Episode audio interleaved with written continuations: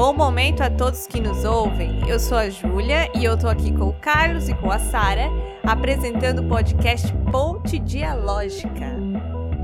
Um podcast que leva discussões sobre arte, cultura e algumas de nossas reflexões randômicas até o conforto ou o caos da sua casa ou até onde você estiver. Aqui nosso objetivo é sempre trazer algum tema, uma ciência, uma área do conhecimento que se intersecciona com arte. Se vocês já escutaram alguns dos nossos primeiros episódios, já viram que conversamos sobre psicologia e demos início a uma série de episódios que tem como fator comum a arte e suas relações com a história. Caso você tenha caído aqui de paraquedas, seja muito bem-vinda e muito bem-vindo. Esse podcast é mais um dos projetos da Casa Vermelha, um centro cultural independente aqui de Florianópolis. Esse é um espaço que ocorre diversas apresentações artísticas e aulas multiculturais, de teatro, de música e de dança.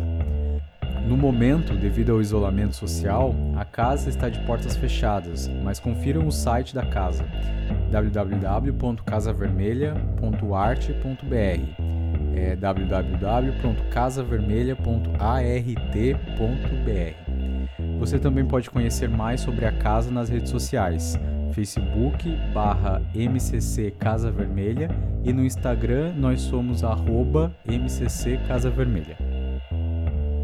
Esse podcast está sendo gravado durante a quarentena da pandemia Covid-19. Portanto, estamos gravando à distância e cada um em sua casa. Caso você o escute enquanto o isolamento ainda for uma medida necessária, esperamos que você também esteja em casa.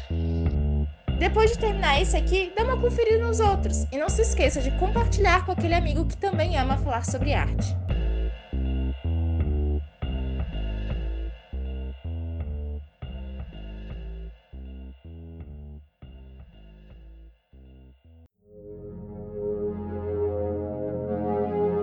Hoje o tema é a sétima arte, o cinema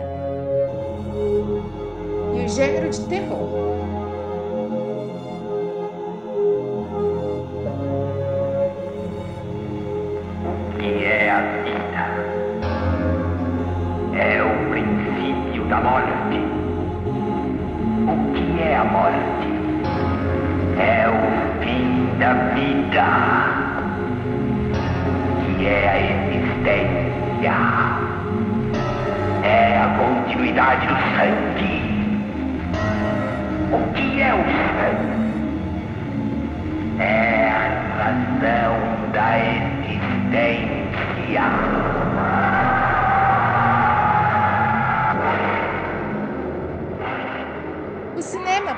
Entretenimento, como uma ferramenta de reflexão histórica e social sobre as narrativas, as imagens e as representações de certos grupos sociais. Conheçam a Rafa, que vai estar compondo a mesa conosco hoje. Olá, pessoal! Meu nome é Rafaela Ariente Barbieri, eu tenho 26 anos, sou doutoranda em História na Universidade Federal de Santa Catarina e hoje eu vou estar aqui falando um pouco sobre cinema, história e religiões. Primeiramente, eu espero que todos estejam bem, na medida do possível, nesse contexto marcado pelo Covid-19, pelo isolamento social. A Rafa vai falar um pouco pra gente sobre a trajetória acadêmica dela. Então, atualmente eu sou doutoranda em História na UFSC. A minha graduação e o meu mestrado também em História eu fiz na Universidade Estadual de Maringá, no Paraná. Foi na UEM que desde o primeiro ano de graduação eu participei do Laboratório de Estudos em Religiões e Religiosidades. O LER ele foi fundado em 2003 pela professora doutora Solange Ramos de Andrade, que foi minha orientadora de PIBIC e de mestrado. O LER ele abriga o grupo de pesquisa em História Religiosa e das Religiões cadastrado no CNPq e também o GT Regional de História das Religiões e Religiosidades Ampu Paraná. E por que, que eu estou falando tanto desse grupo? Porque as leituras e a minha participação no laboratório desde, o, desde a graduação, no mestrado, eles marcaram muito a minha trajetória acadêmica e eles definem muito o tom das pesquisas que eu faço até hoje, muitas das minhas preocupações teóricas e metodológicas. Ela vai contar pra gente também um pouco da pesquisa que ela exerce no laboratório. Eu comecei a pesquisar cinema e história no meu primeiro ano da graduação também, sempre tendo o campo da história das religiões em mente e defendendo é, como que é importante pesquisar religiões, religiosidades e crença em história, sejam religiões institucionais, tradicionais, como o catolicismo, ou práticas religiosas de outros grupos, né? E hoje, no contexto brasileiro, com essa aproximação entre religião e política, vai ficando cada vez mais claro a importância de discutir esses temas. Então, o meu contato com a pesquisa em cinema ela esteve bem próxima ao cinema de terror, que é um gênero que possibilita muitas discussões em história das religiões. Ao longo das pesquisas, das leituras, ficava cada vez mais claro que era necessário pesquisar mídias em geral, não só o cinema, mas documentários, séries, propagandas de TV. O impacto dessas produções no nosso dia a dia, na forma com que a gente interpreta o mundo e percebe o mundo é muito grande e ela não pode ser ignorada, né? Pensem nos animes e as pessoas que praticam cosplay na quantidade de produtos que saem por aí da Marvel. Pensem sobre a importância dos filmes que hoje se preocupam em colocar mulheres como protagonistas, como acontece em Homem Invisível. Pensem nos filmes que discutem a representatividade negra no cinema, questões vinculadas a racismo, xenofobia, desigualdade social, como é o caso de Parasita e O Poço. Então, essa cultura da mídia, ela nunca está desconectada da realidade. Não importa se o filme é um romance, se ele se diz baseado em fatos reais, se ele se diz ficção, ficção científica, terror, ele sempre vai ter relações com o contexto histórico no qual ele foi produzido. E essa relação é uma via de mão dupla. O cinema é influenciado pelo contexto e o contexto também é influenciado pelo cinema. Por quê? Porque o espectador, essa pessoa que vai assistir aos filmes, ela, as séries, a propaganda, ela não vai fazer isso passivamente. E existem vários pesquisadores que falam sobre isso hoje. Um autor que trabalha não necessariamente com o cinema, mas ele ajuda a pensar sobre isso, é o Michel de Certeau, em um livro chamado A Invenção do Cotidiano. O autor defende que a análise das imagens difundidas pela televisão e dos tempos passados diante do aparelho deve ser completada pelo estudo daquilo que o consumidor cultural fabrica durante essas horas e com essas imagens. O espectador, ele quer dizer, não é passivo, né? E isso é muito importante. Quem vai falar isso também, agora mais voltado para o cinema, é Douglas Kellner. Em um livro muito importante chamado A Cultura da Mídia, esse autor vai falar que essa cultura veiculada pela mídia é capaz de modelar opiniões políticas, comportamentos sociais, fornecendo o material com que as pessoas forjam a sua identidade.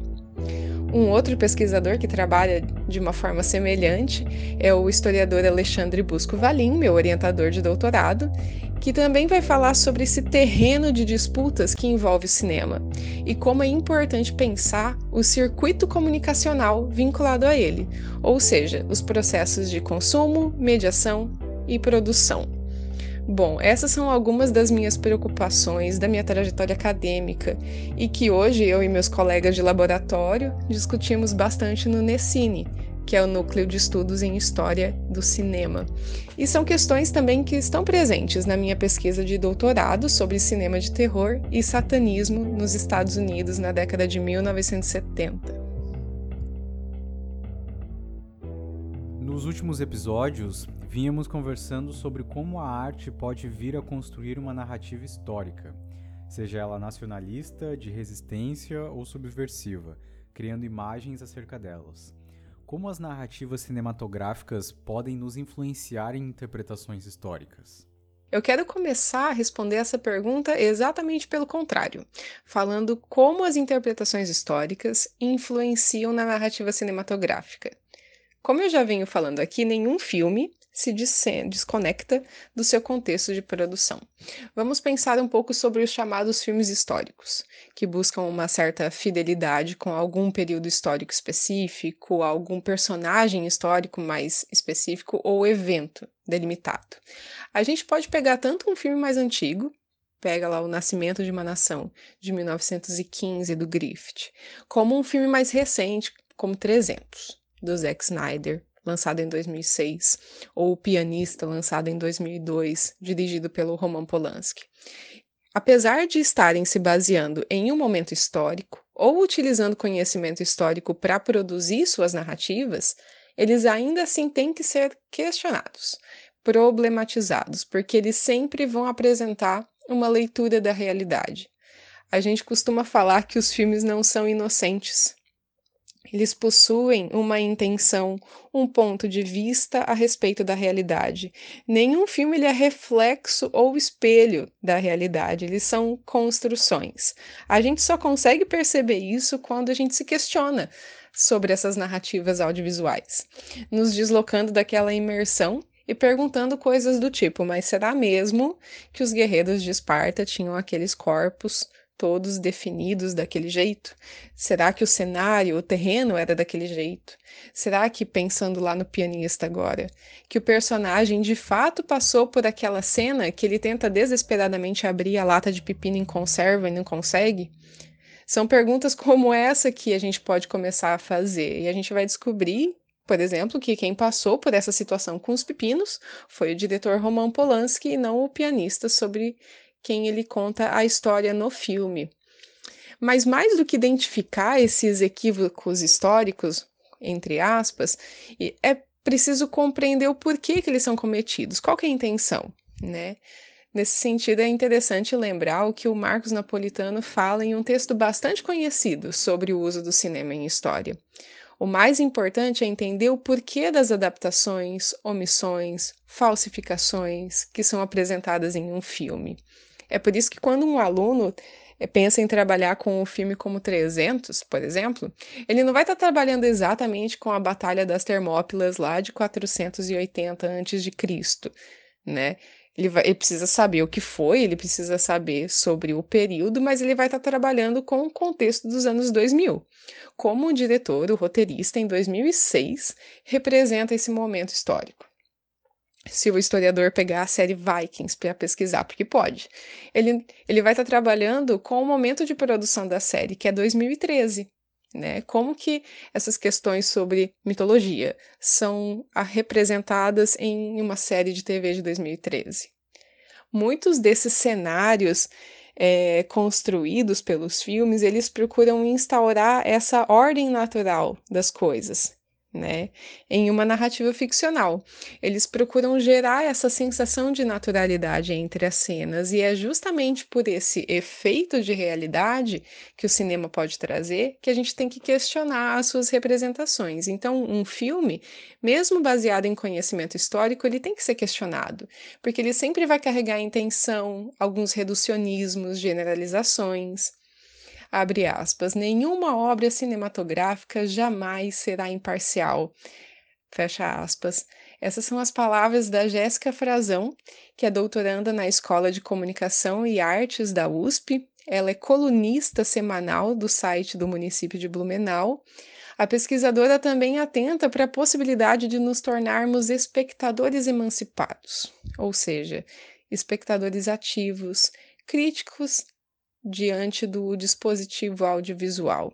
E é essa, é essa a questão que eu quis levantar aqui também com essa questão do espectador, né, que ele não consome esses produtos da mídia passivamente, né?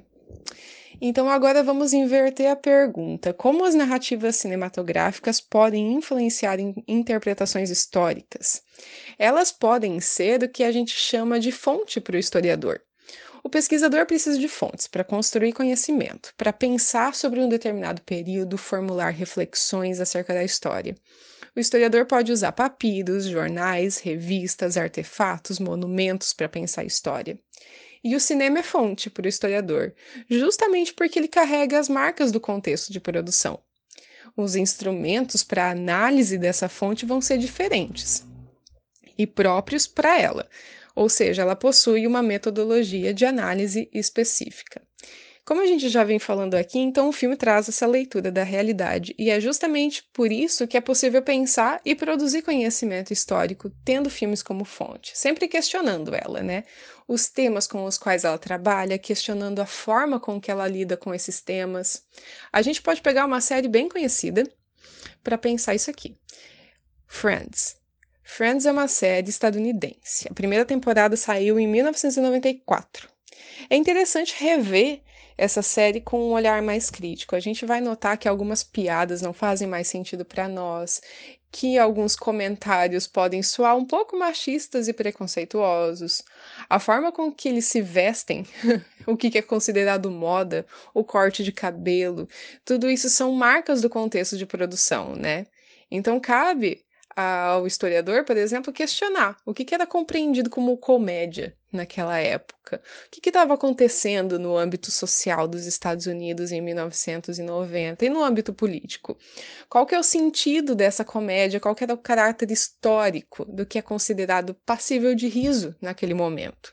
Isso pode ser o início da construção de um conhecimento histórico com base em uma série de TV, compreendida enquanto fonte e questionada sobre o olhar de um historiador. E essa postura crítica, questionadora em relação à fonte, vai nos guiar a hipóteses de pesquisa, teorias que vão ser desenvolvidas no decorrer do processo. Pensando agora em alguns trabalhos que problematizam, questionam filmes, e quais são suas relações com o contexto, eu gosto de um trabalho da Maite Regina Vieira. Ela trabalha com o Drácula, um filme de terror lançado em 92. E eu quero destacar aqui um momento do filme que o Van Helsing recebe um telegrama e ele está no meio de uma aula. E a mensagem que ele lê diz o seguinte: abre aspas. O sangue e suas doenças, tais como a sífilis, nos interessam. O próprio nome doenças venéreas, as doenças de Vênus, imputam a elas origem divina. Envolvem problemas sexuais que dizem respeito às éticas e ideais da civilização cristã. De fato, a civilização e a civilização avançaram juntas. Fecha aspas. O filme é baseado no livro do Bram Stoker, lançado em 1897, e tanto no livro quanto no filme, o vampirismo é tratado como doença, sendo necessária a ajuda de um médico para tratar a Lucy, personagem que foi mordida pelo Drácula. Uma das soluções para conter a doença é a transfusão de sangue, um método que estava sendo aperfeiçoado e testado no final do século XIX, quando o Bram Stoker escreveu o livro. Então, os filmes com os quais estamos trabalhando foram produzidos. Foi, foi produzido em 1990, no contexto de propagação da AIDS, e que se dissemina pelo mundo desde é, 1981. Moral da história: existem várias coisas que um filme pode trazer, né? Um filme de terror uma ficção, Drácula traz discussões sobre doenças sexualmente transmissíveis, sobre a AIDS. Outros exemplos de filmes que permitem esse exercício com o contexto são infinitos e é sempre difícil escolher o que falar. A Netflix aí tá cheia, mas o que eu quero enfatizar é que eles precisam ser questionados. Um filme fala muito mais sobre a realidade do seu momento de produção do que sobre o assunto do próprio filme. Isso é importante ressaltar, porque na falta de interpretação e de achar que o cinema vai sempre ter a responsabilidade com o fato histórico, são criadas diversas imagens irreais sobre pessoas, épocas, realidades e tal. É o que a Rafa fala no efeito de realidade que o cinema tem. Eu reforço isso que ela disse sobre a importância de ser um espectador ativo e pensante, não só em materiais artísticos, mas também em materiais informativos e jornalísticos, que também não são isentos, nada é isento, né? Ser uma pessoa crítica ao que você assiste pode ter um lado insuportável, porque pô, perdemos um pouco da nossa, entre aspas, ingenuidade de cair no enredo do filme e ficar pensando, imaginando sobre isso. Mas também pode ser muito divertido buscar interpretações para situações baseadas na história do momento de produção do filme, seu país, sobre seu diretor, sobre seu roteirista e tal. Sim, e o que eu me canso de ouvir de pessoas próximas que sabem que eu gosto de história e que foram lá assistir um filme, uma série que retrata um determinado evento, um momento histórico, elas vêm falar como se aquilo fosse uma representação mais verídica possível. E, e é muito importante reiterar isso que a Rafa coloca, da gente estar tá sempre se questionando sobre as narrativas audiovisuais, que elas estão imprimindo a, a marca de seu contexto histórico, e como que aquilo que está sendo retratado está muito mais falando sobre o atual momento, sobre o presente, do que o passado em si. Uma coisa que eu gosto muito de pensar é que no atual momento, por exemplo, está em pauta o empoderamento feminino, o feminismo vem ressurgindo, e é cada vez mais comum a gente ver séries que retratam personagens femininas fortes. Um exemplo disso é a série Vikings. E é justamente por a gente estar tá em um contexto de empoderamento feminino que a gente tem a Lagertha, que é uma das personagens principais, super incríveis, e outras personagens com diálogos que alguns repostam em diálogos feministas. Mas aí fica aí o questionamento: se a série fosse produzida nos anos 90, por exemplo, será que a gente teria uma Lagertha tão empoderada assim? É, é, as produções, elas têm que ser questionadas, né? Vocês disseram, e a Rafa, ela sempre sublinha isso, né? Essas produções, elas não são reflexos da realidade. É, o filme que ela comenta lá no começo, O Nascimento de uma Nação, do David Griffith, retrata o período da Guerra da Secessão lá nos Estados Unidos. Contém uma série de questões que ajudam a fazer uma leitura do período que o filme foi lançado. Ele foi lançado, por sinal, no dia do meu aniversário, dia 8 de fevereiro, o filme, por ele estar tá naquela época, os negros eles são representados por atores brancos com as caras pintadas, que é chamado de blackface, e a representação, a atuação, ela é toda voltada para os estereótipos da, da era de Jim Crow. Também o filme dá uma romantizada na fundação da Ku Klux Klan, uh, na forma né, como a narrativa é produzida. Ele pode ter sido responsável pelo ressurgimento da Ku Klan lá na Geórgia, e também era usado como ferramenta de recrutamento até a década de 70.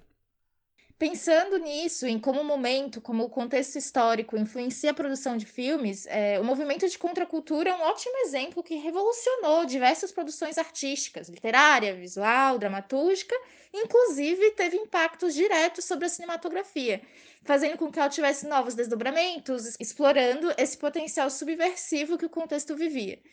E como isso está relacionado à difusão do gênero de terror? A pesquisa da Rafa sobre cinema e satanismo dialoga bastante com essa ideia, e é sobre isso que ela vai falar agora. Eu pesquiso então filmes de terror desde 2012, mas com o um foco sempre voltado para a história das religiões. Desde aquele momento eu comecei a perceber que existem vários filmes e séries que trazem representações de grupos que veneram Satã.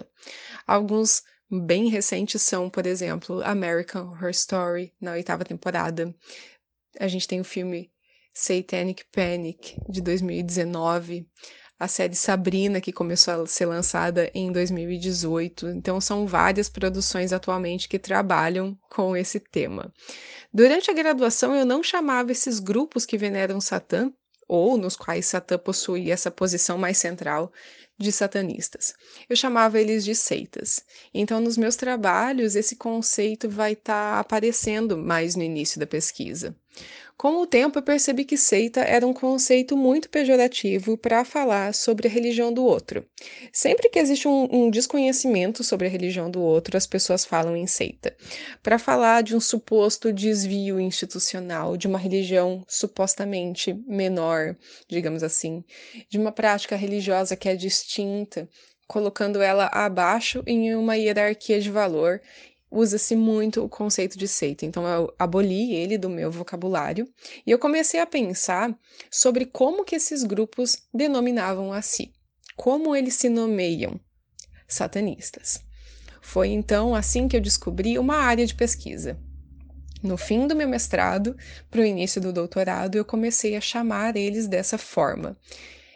Eu acho importante dizer aqui que os filmes que eu estou citando, eles constroem representações do satanismo, do mesmo jeito que a gente estava falando antes, eles não são reflexo ou espelho da realidade. O que, que isso quer dizer?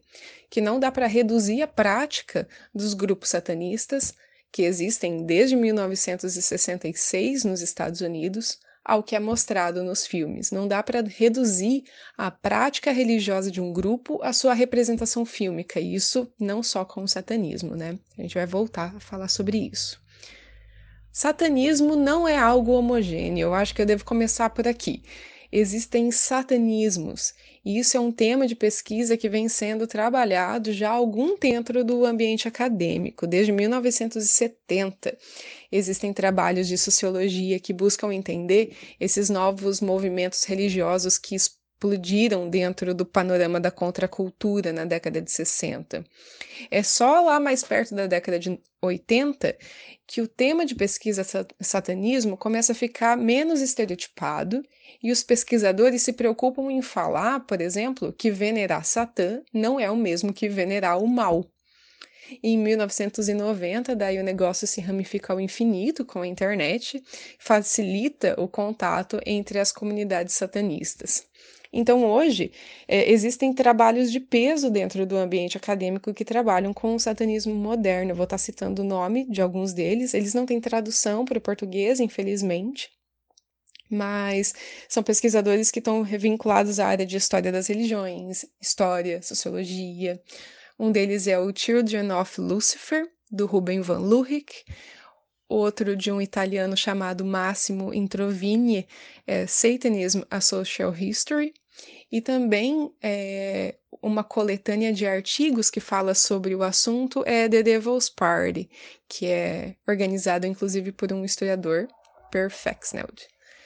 Então, existem grupos satanistas que afirmam a existência de Satã, Diabo ou Lúcifer, enquanto outros percebem a figura de Satã de forma metafórica, como um símbolo de rebeldia, inseridos numa tradição literária que vai levar a gente até John Milton e o anjo rebelde. É melhor reinar no inferno do que servir no céu. São as palavras do Milton em Paraíso Perdido, em 1667. Nesse um pouco, um pouco mais adiante do John Milton, os autores que trabalham com satanismo moderno identificam uma releitura positiva de Satã em várias produções literárias românticas.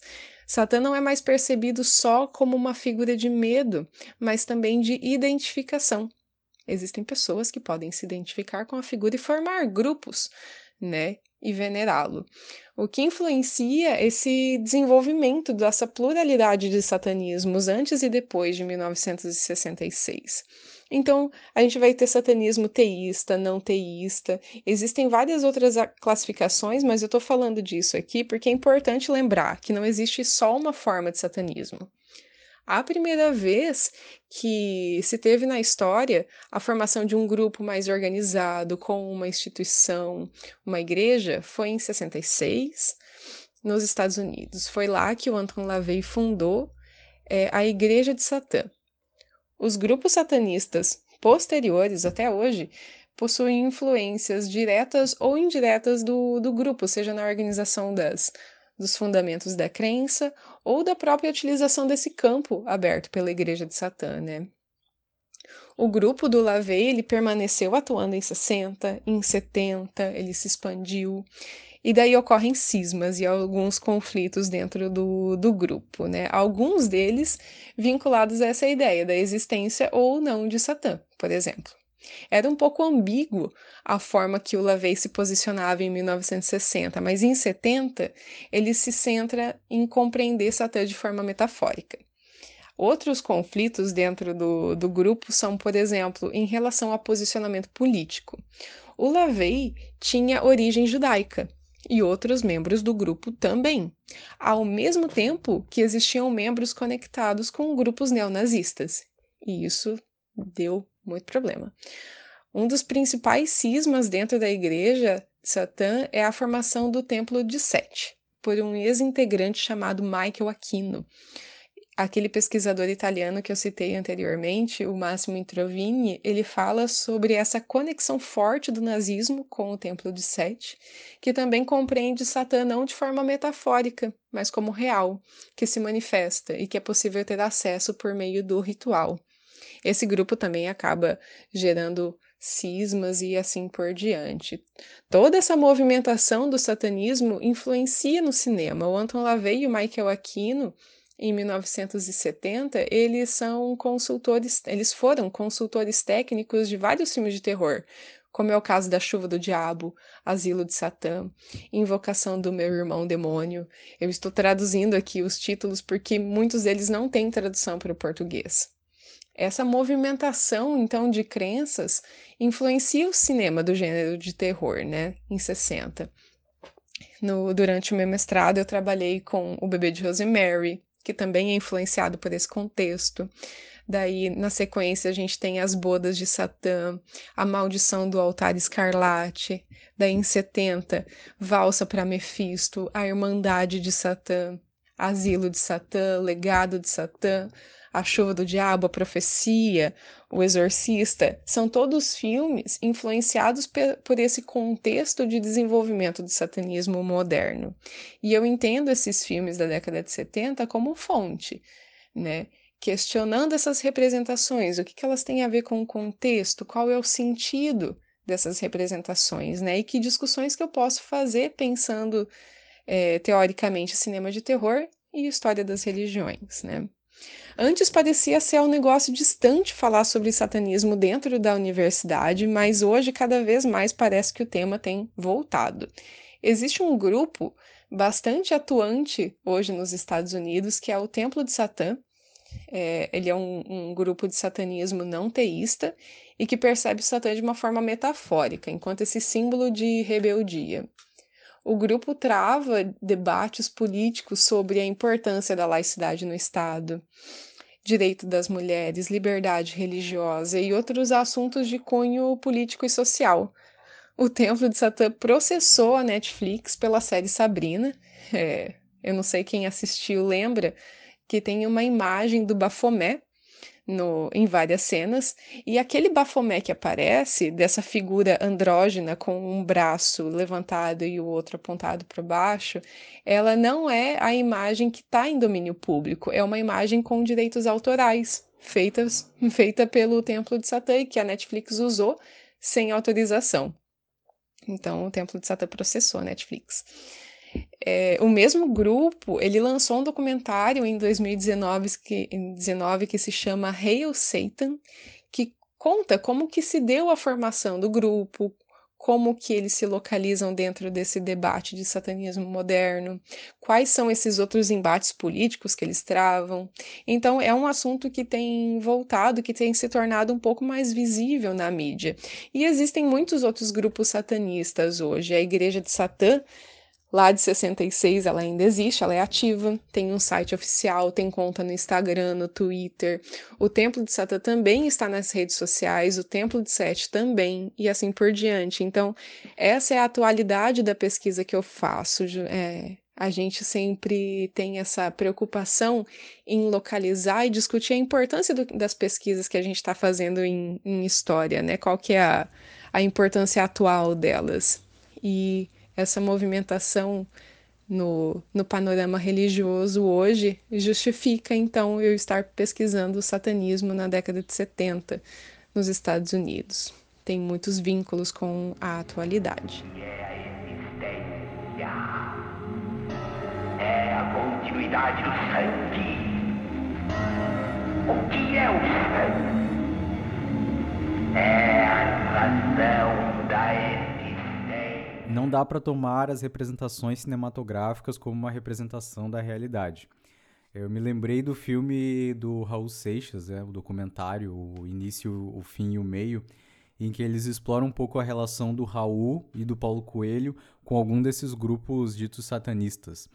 Inclusive, tem uma entrevista com um integrante dessa organização, onde ele fala sobre a lei de Telema, o faço o que tu queres, que há de ser o todo da lei uh, o conteúdo que o Raul e o Paulo Coelho exploraram nas letras e também foram muito importantes para a estruturação da sociedade alternativa. Por incrível que pareça, e agora eu me sinto muito ingênua por não ter feito essa ligação óbvia, eu nunca refleti sobre isso da religião estar tá tão presente nos filmes de terror, né? E parece até que é uma das temáticas principais dos filmes de terror, por estar tá nesse universo místico, assim, né? Eu adoro filme de terror. Eu gosto de filme de terror. Quando eu era mais nova, eu não conseguia ver filme de terror. É... Hoje eu adoro, inclusive, o quanto mais perturbada eu fico depois de assistir um filme de terror, mais eu indico ele. E o filme de terror tem esse sempre, sempre essas figuras alegóricas, né? Tipo bruxa, demônio, fada, etc. Inclusive, um dia lá na Casa Vermelha a gente estava conversando sobre o que, que é um filme de terror, o que, que o que, que é o filme de terror. E aí é, a gente levou, ficou pensando sobre filmes de horror e filmes de terror. Filmes de horror é essa coisa desse filme que te causa desconforto, que assassinato, não sei o que lá. E filme de terror são esses filmes que têm esses monstros, bruxas, fadas. E aí, pensando nessas imagens, a gente gostaria de saber um pouco sobre essa construção dessas figuras no imaginário social. E a Rafa falou um pouco sobre isso pra gente. Novamente, quero inverter a pergunta, subverter, e pensar o cinema nessa via de mão dupla, né, que a gente vem comentando, onde ele é produzido em um contexto e também influencia e tem impacto nesse mesmo contexto. Essas imagens a respeito de bruxas, demônios, fadas que circulam no cinema, e agora eu quero pensar um pouco no cinema de terror, são construções históricas, no sentido que elas não nasceram hoje, mas foram sendo construídas ao longo do tempo e sob a visão de determinados grupos.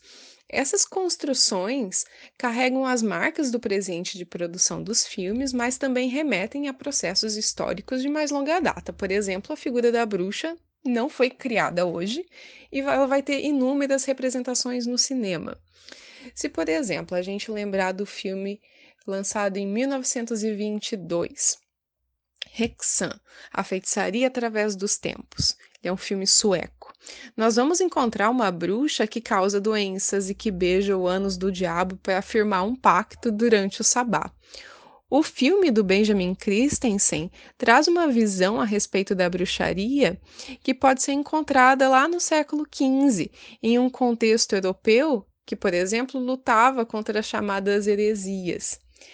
É uma bruxa lá do Maleus Maleficarum, de 1486, que é um livro escrito durante um pico do número de processos de feitiçaria, um pico ainda muito abaixo das perseguições da época moderna, mas é um momento onde a doutrina demonológica encontrou um apoio explícito da autoridade pontificial. Isso é uma reflexão lá do Robert Muchemblé num livro chamado A História do Diabo.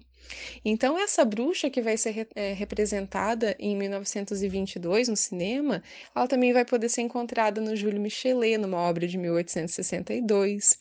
Então, esses filmes eles vão estar tá utilizando representações sobre bruxas, né? Desse, dessa, dessa construção de uma longa data.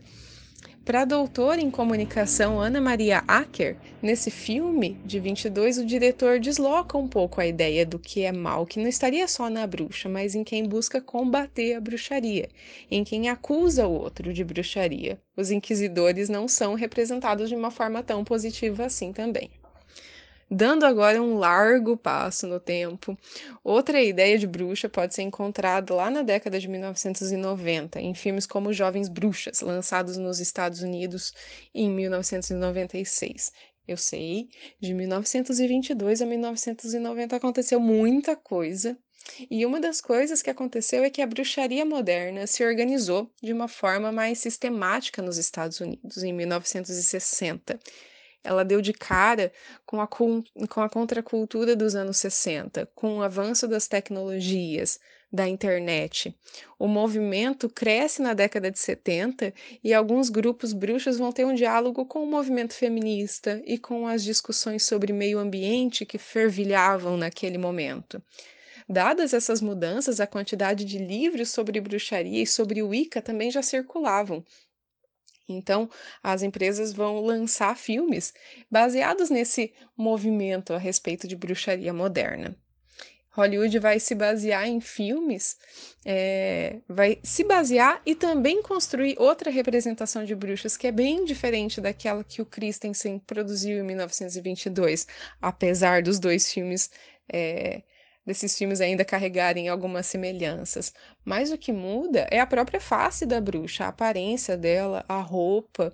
É, o filme de 1996 ele é feito por uma juventude que agora tem mais contato com o que é bruxaria moderna. Para os pesquisadores Jeffrey Russell e Brooks Alexander, num, num no livro chamado História da Bruxaria, esse filme, inclusive esses jovens bruxas, teve impactos no interior do movimento da bruxaria moderna, pensando naquilo que a gente estava falando sobre o impacto dos filmes no seu contexto também. Isso significa que a bruxa nunca mais vai ser representada nos moldes do, do fim da Idade Média, do início da modernidade? Não, Rocos Pocos está aí de 1993 com bruxas bem diferentes de jovens bruxas, né? Mas os filmes retomam esses estereótipos com distintas funções e intenções, né? Na onda de jovens bruxas, a gente vai ter Sabrina, aprendiz de feiticeira, que é uma Sabrina bem diferente da Sabrina é, da série distribuída pela Netflix. São bruxas para públicos diferentes e que dialogam com gêneros cinematográficos diferentes também e com intenções, e se utilizam de outras percepções historicamente construídas a respeito das bruxas. Se formos para a bruxa lançada para o filme lançado em 2015 a gente vai encontrar outra representação se a gente for para Maria e João que é um filme lançado em 2020 a gente vai encontrar uma bruxa diferente inclusive com a qual a gente consegue se identificar né? Esses filmes mais recentes trazem personagens que a gente consegue se identificar e que geralmente seriam é, personagens, inclusive, de medo, né? Figuras de medo. Esses filmes eles também estão discutindo, por exemplo, preconceitos em relação ao corpo e à sexualidade feminina. E são filmes é, com temas usados para discutir questões sociais. Muitos filmes de terror usam essas figuras historicamente construídas, que inclusive compõem a crença de outros grupos. A gente estava aqui falando da bruxaria moderna, é, que é real, é uma religião né? As pessoas se denominam bruxas. Satã não é ficção para muita gente, magia não é ficção. Então, essas coisas também precisam ser pensadas. E esses filmes de terror que lidam com isso, com essas imagens, é, eles são até certo ponto subversivos por trazerem leituras que perturbam o status quo da realidade e questionam, subvertem, mas até outro ponto eles não necessariamente o são. É interessante destacar aqui é, uma passagem do livro Expressões do Horror, escrito sobre cinema de terror contemporâneo. A introdução é escrita pelo Daniel Serravalli de Sá e é muito interessante quando ele destaca o seguinte: que ainda que o status do gênero supostamente marginal e subversivo possa ser examinado, a importância de se estudar o gênero de terror permanece. E mais do que isso, se faz necessária em épocas de crise como a que vivemos. O horror tem o potencial de suscitar questões culturais e políticas, de crítica e de estética, e com frequência é alvo de moralismos e até mesmo de censura. A gente pode ver é, pegando isso, lembra dos filmes do Zé do Caixão, né? Os filmes de 1960, 1970, eles foram censurados aqui no Brasil, né? Filmes de terror altamente subversivos, censurados. Então, ainda que o terror tenha esse potencial subversivo, ele vai ser subversivo em alguns pontos, mas nem tanto em outros. É possível encontrar filmes que caem para um lado mais conservador, por exemplo, como é o caso do de O Exorcista. Ele mostra o embate entre o velho e o novo. O mal, nesse caso, é o novo, que abala a sociedade estadunidense, esse novo que está tão próximo e é tão perigoso que ele pode tomar o seu corpo. A, a juventude, é, esse velho se sente acuado por uma juventude insatisfeita e incompreendida. Ele é um filme até um pouco conservador nesse sentido. É, a personagem adolescente, né, quando ela é possuída e tomada pelo demônio, ela se torna essa, essa juventude que é capaz de destruir, de incomodar e de subverter, e por isso ela está do lado, é, nesse embate entre o, o bem e o mal.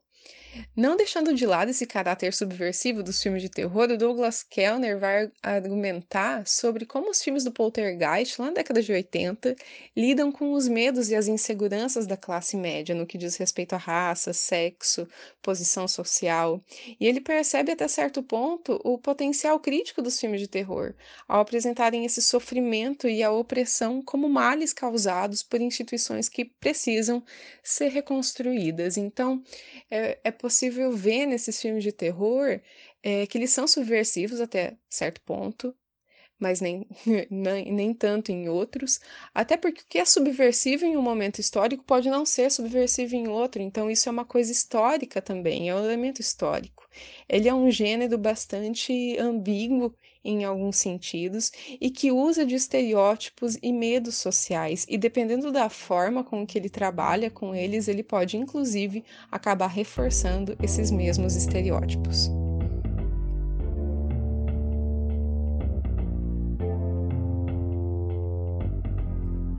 Acho muito massa como ela inverte os papéis das perguntas que a gente fez para ela, que faz muito sentido mesmo. Talvez a arte imita a vida mais do que a gente pensa, né?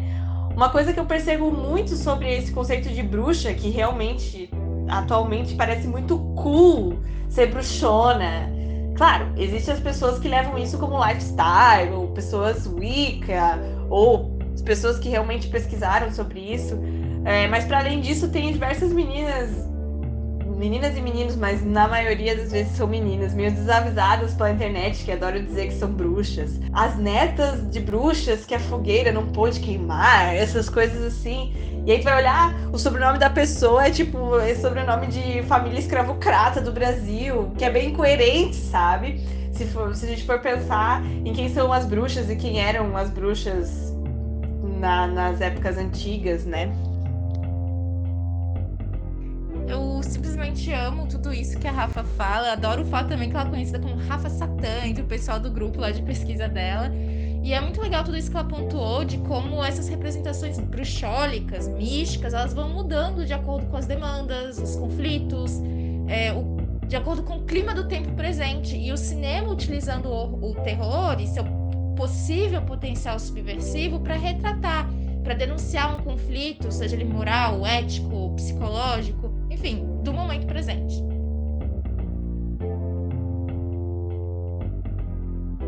Beleza, vamos então agora pro lado do artista. Lado do artista. Hoje, no lado do artista, dentro desse contexto de religiosidades e misticismos, trouxemos o relato da Nathalie sobre a peça A Nova Ordem Bruxólica, onde ela e seu grupo trazem para o palco a discussão sobre essa figura envolvida de muitos mitos, que é a bruxa. Essa peça é maravilhosa, eu gostei muito como elas vão retratando a bruxa como essa figura, a, a mulher que não está dentro dos moldes da sociedade, a mulher que não, não segue aquilo que é dito para ela seguir, enfim, a forma como elas exploram isso, que trazem esse lado de contando um pouco dessa história e trazem também um lado um, um peso bem político para a peça ao final, é muito legal. E também esse contexto que, para quem não é de Floripa e não sabe, que aqui em Floripa tem algum é, tem a, o mito da Ilha da Magia, de Franklin Cascais, que é esse esse rolê de bruxas na ilha, né? Floripa é uma ilha, né? Também para quem não sabe, né? Que o Brasil às vezes não sabe disso. Floripa tem uma parte que é ilha uma parte continental. E existe esse, essa mitologia das bruxas na ilha de Santa Catarina, então eles, elas amarraram muito bem esse conceito da bruxa e a peça é muito legal. Então, quando vocês tiverem a oportunidade, elas rodam aí pelo estado e quiçá algum dia rodem pelo país e vocês possam assistir essa peça que é muito legal. As atrizes são maravilhosas, a diretora é muito boa também. Todos os o, a cenografia é tudo muito muito lindo. Super recomendamos. Oi, pessoal. É, espero que estejam todos e todas bem na medida do possível. Eu me chamo Nathalie Soler e eu sou produtora, dramaturga e atriz do espetáculo teatral A Nova Ordem Bruxólica. Vou estar aqui com vocês compartilhando um pouco como é que foi esse processo de criação do espetáculo. Então, para quem não sabe, para quem nunca viu a peça, a Nova Ordem Bruxólica, ela vai falar sobre a figura da bruxa.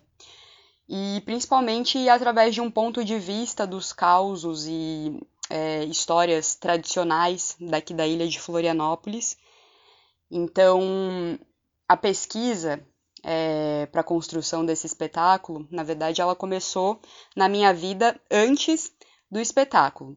Eu trabalhei durante dois anos no Ribeirão da Ilha, em um projeto é, produzido pelo Instituto Compassos, que é uma instituição de psicólogos, pedagogos e artistas. E eles promoveram é, esse projeto numa escola estadual lá no Ribeirão da Ilha, com várias oficinas artísticas e todas elas elas é, trabalhavam essa questão da cultura tradicional aqui da ilha, né? É, mais especificamente a cultura açoriana, que o povo é, da ilha de Açores veio para cá para colonizar a ilha, né? De Florianópolis. É, então, durante esses dois anos, eu fiz trabalhos bem intensos com os meus alunos de pesquisa mesmo dessa cultura local. Né? Então, é, lá no Ribeirão da Ilha ainda é, existem as casas tradicionais é, daquela época da colonização. A gente andava pelos bairros, pelo bairro, conversava com os moradores mais antigos, ouvia os causos que eles tinham para nos contar.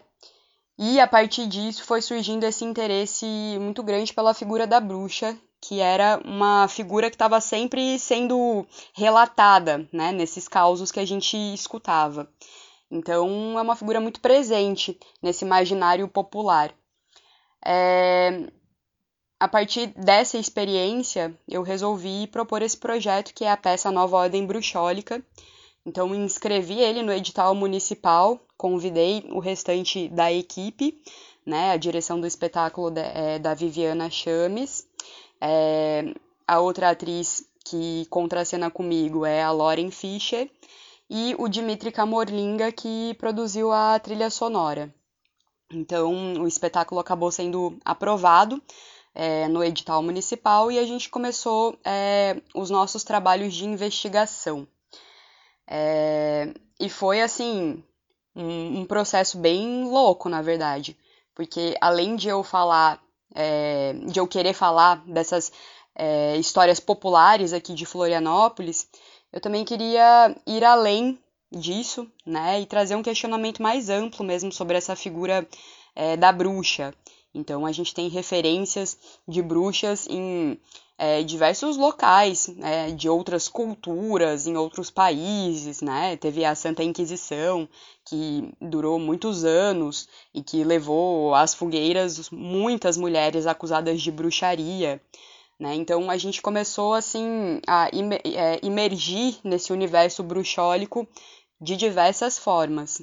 É, então eram livros, é, documentários, a gente assistiu muita coisa no YouTube, muitas referências. É, as vendedoras do mercado ver o peso, que tem essas poções do amor, poções, é, enfim, todo esse universo bruxólico que vai muito além daqui da ilha. Mas também ficamos bastante é, focadas e focados nessa, nessa questão tradicional mesmo de Florianópolis. E para isso, nada melhor do que as obras de Franklin Cascais, é, o livro O Fantástico na Ilha de Santa Catarina, que foi escrito por ele. É um livro que tem muito material. Então, o Franklin, que além de artista, ele fazia um trabalho de antropólogo mesmo, né? Ele conviveu muito com essas populações tradicionais e a partir desse convívio intenso é que ele foi realmente é, escrever os contos que ele escreveu. É, então, nas escritas dele, você já consegue identificar muita coisa dessa questão histórica, né? Principalmente porque, isso, os causos bruxólicos, eles estão é, sempre inseridos em um, um, contexto passado, assim, né? Então, é, esses causos eles eram muito presentes aqui na ilha, são até hoje, mas eles eram muito presentes principalmente em épocas passadas, é, quando a ilha não era muito colonizada, quando é, não existia luz elétrica ou não existia uma facilidade de é, deslocamento entre um bairro e outro, né? Estradas. Então, acho que dentro desse contexto, essas histórias elas podiam ser muito mais sombrias do que elas são hoje. É, então a gente se baseou muito nesse livro, porque ali traz muita coisa mesmo.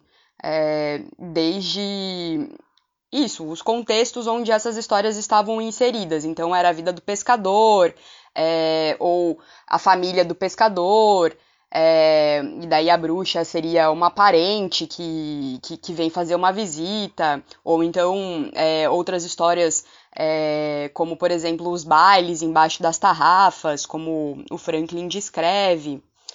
É, e fora o material do Franklin, outra obra que foi bastante importante para a gente nessa questão é, histórica e cultural foi o livro Brumas da Ilha, da Bianca Furtado, que daí realmente ela vai contar histórias é, bruxólicas dessas mulheres que viviam no arquipélago de Açores, né, que pertence a Portugal, e que de alguma forma é, vieram para Florianópolis nessa época aí de colonização, né? E são mulheres bruxas e daí ela vai descrever, assim, né, num misto de é, uma coisa documental ao mesmo tempo, mas também ficcional, né? Não estou dizendo que tudo que ela escreve ali é a realidade, mas também tem muita coisa que contextualiza a realidade. Então, é, foi muito legal ler esse livro, é muito bonito, indico para quem quiser ler Brumas da Ilha. É, e a partir de todas essas referências, né, a gente também foi atrás das benzedeiras daqui da ilha, é, escutamos elas falarem, é, colhemos muito material nesse sentido, né? Então, assim, colher material foi uma coisa que a gente fez muito. É, até que chegou um momento que é, foi, foi muito difícil organizar isso é, em cena mesmo, né? Porque a gente tinha tanta coisa, a gente queria falar sobre tanta coisa e era uma peça de teatro só. Então eu acabei entrando nessa função da dramaturgia para poder organizar mesmo todo esse material que a gente tinha coletado e pesquisado e vivenciado. É... Então, no fim, acabei optando por organizar tudo em cenas que acontecem de maneira separada né? São, digamos assim, quatro capítulos. É, a minha dramaturgia, a nossa dramaturgia. E, e, cada capítulo vai ter um ponto de vista sobre a figura da bruxa. Né? O primeiro capítulo ele é um capítulo que apresenta para o espectador é, o livro Malus Maleficarum, que foi um livro que foi escrito por inquisidores da Igreja Católica em 1484 e é um livro que relata, enfim, vários julgamentos de mulheres que foram acusadas de bruxaria. É, e a gente pode perceber, assim, pelo livro, que tem muitos argumentos completamente absurdos que foram apresentados contra essas mulheres. Hoje considerados absurdos, né? Naquela época, pelo visto, não eram considerados dessa forma. É, o segundo capítulo é um conto do Franklin Cascais, que chama Eleições Bruxólicas, que vai fazer um paralelo entre essa figura da ruindade da bruxa com é, a figura da ruindade de um político que vem visitar a ilha em troca de votos. É, e ele faz promessas muito mentirosas, né? Então, para retratar realmente, né, onde é que é, o imaginário popular é, vai colocar essa figura da ruindade, né, na mulher mas não necessariamente na realidade essa figura é, da ruindade está na mulher, né? Como a gente pode ver nesse conto aí do Franklin, é, eleições bruxólicas, é o político, né? Que, que traz a figura da ruindade, mas que no imaginário popular vai ser retratado pela bruxa, digamos assim. O terceiro capítulo é um capítulo bem lúdico e poético, é, baseado nessa, nesse livro Brumas da Ilha, da Bianca Furtado e as mulheres elas passeiam pela ilha de Florianópolis e elas vão encontrando coisas, a Lagoa da Conceição e o Sabiá, que é um cavalo amigo delas. É, enfim, por fim elas vão para um baile embaixo de uma tarrafa de pescador. E o quarto capítulo é um capítulo de um julgamento que a gente coloca algumas mulheres é, aqui do Brasil que tiveram casos célebres de julgamento, que ficaram é, casos que ficaram famosos assim, né? E a gente coloca isso em cena para fazer o julgamento dessas mulheres. É uma peça bem feminista, é uma peça que discute bastante essa questão de gênero, né? Por que, que é, o imaginário popular tantas vezes coloca em cima do corpo da mulher essa figura da ruindade. É, mas também é uma peça que tem esse caráter bem histórico, assim, né? Que vai é, falar mesmo dessa população de Açores que veio colonizar a ilha de Florianópolis, é, da onde que vem essas histórias é, bruxólicas, né? Então é uma peça que trabalha nesses dois lugares, assim. E, enfim, é, espero que vocês sintam curiosidade para nos assistir quando toda essa situação de pandemia acabar. E muito obrigada pelo convite. Um abraço. Indicação para as indicações. Vai lá, Júlia, qual que é a tua indicação para hoje? Vou fazer duas indicações. É, uma sobre cinema, que são os filmes do Zizek. O Zizek é um filósofo esloveno. Ele é contemporâneo e ele fala sobre cinema. E ele tem alguns documentários sobre, sobre cinema, psicanálise e essas questões. Ele é super marxista, é bem interessante assim, os documentários dele. Entre eles, o Guia Pervertido do Cinema, que é muito bom, que ele faz análise de trechos de filme, assim, que é bem interessante. E outras, é, é, outra indicação que eu quero dar é uma artista visual é, chamada Polinor, que ela faz uma série de, de desenhos que é sobre. que, que é uma mulher é um, um, demônio que usa o, a carcaça de uma mulher. Então, vários desenhos dela é tipo a, o demônio tirando a carcaça é uma mulher, ou a mulher vestindo a, a, a demônia vestindo a roupa de mulher. Então, é bem interessante essa, essa pintura dela e fala muito sobre esse universo feminino de tipo de demonização do universo feminino assim acho bem bem interessante o trabalho dela e indico muito. Polinor. Nessa pegada da construção imagética da bruxa, a minha indicação de hoje vai ser um livro da Silvia Frederici, O Caliban e a Bruxa, em que ela vai falar como que a, toda a construção da bruxaria, da Inquisição, ela na era moderna está coincidindo com o surgimento do capitalismo também. Então ela tem toda essa per perspectiva marxista e é bem interessante. Tem inclusive alguns. Uh, tem um vídeo com a Sabrina Fernandes, uma socióloga que eu gosto muito, em que ela entrevista a escritora desse livro. Vale a pena a leitura porque a gente entende como que historicamente é cunhada essa figura da bruxa na era moderna. A minha indicação, ela vai seguir nessa parte do, do terror e do, do satã e dos satanismos. Vai ser o primeiro álbum da banda Black Sabbath, que tem esse nome justamente por conta de um filme de terror. E o conteúdo de, de muitas das letras do Black Sabbath é sobre o Satã. Na época, as pessoas ficaram bem assustadas assim com aquilo que estava sendo produzido. E, bom, foi uma banda que repercutiu bastante e eu acho que é uma boa indicação. Primeiro disco do Black Sabbath. E eu sou incapaz de, de indicar um filme, não consigo escolher, senão vou falar Midsommar. E Midsommar dá para discutir muita coisa, muitos estereótipos, é, neopaganismo, neonazismo, ó, é, tá aí, vamos, vamos pensar isso daí. Mas para quem quer conhecer um pouco sobre, por exemplo, bruxaria que a gente estava discutindo antes, né? E sobre e sobre essas temáticas que aparecem bastante nos filmes de terror, Diabo, né?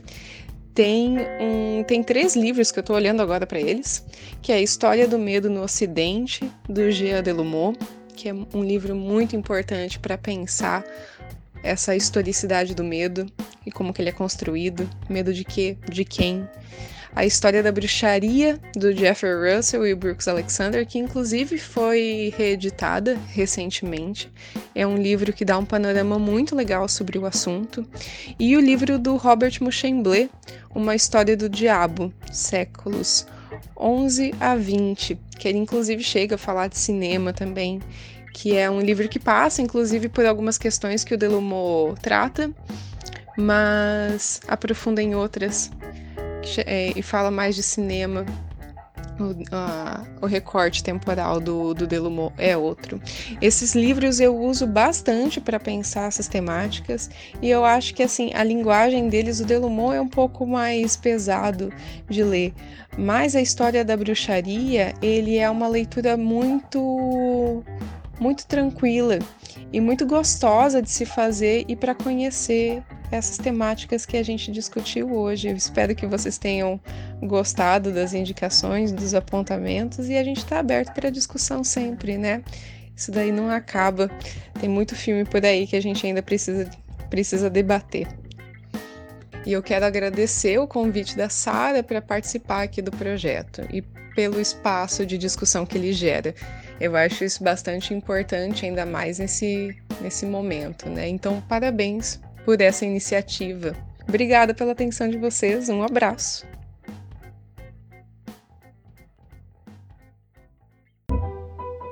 Lembrando que o fórum que a gente fala, ela, ele vai estar no Instagram e no Facebook da Casa Vermelha. O Instagram é arroba e o Facebook, facebook.com barra MCC. Vai ser num post nos comentários do post.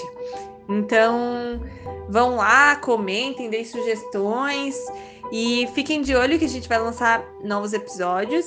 E também fiquem de olho nas, na, nas novidades da Casa Vermelha, que vem muitas agora por aí nesse momento de isolamento e quarentena. Queremos agradecer também a Rafa, que mandou esses áudios pra gente, que foi muito maravilhoso. A gente adorou saber sobre várias coisas e espero que vocês também tenham gostado. Pedir para que as pessoas tomem as precauções né, de saúde nesse momento que a gente está passando. Fiquem em casa, não pirem. Beijo, galera. Tchau. Tchau. Tchau, tchau, tchau, tchau, tchau, tchau, tchau, tchau, tchau, tchau, tchau.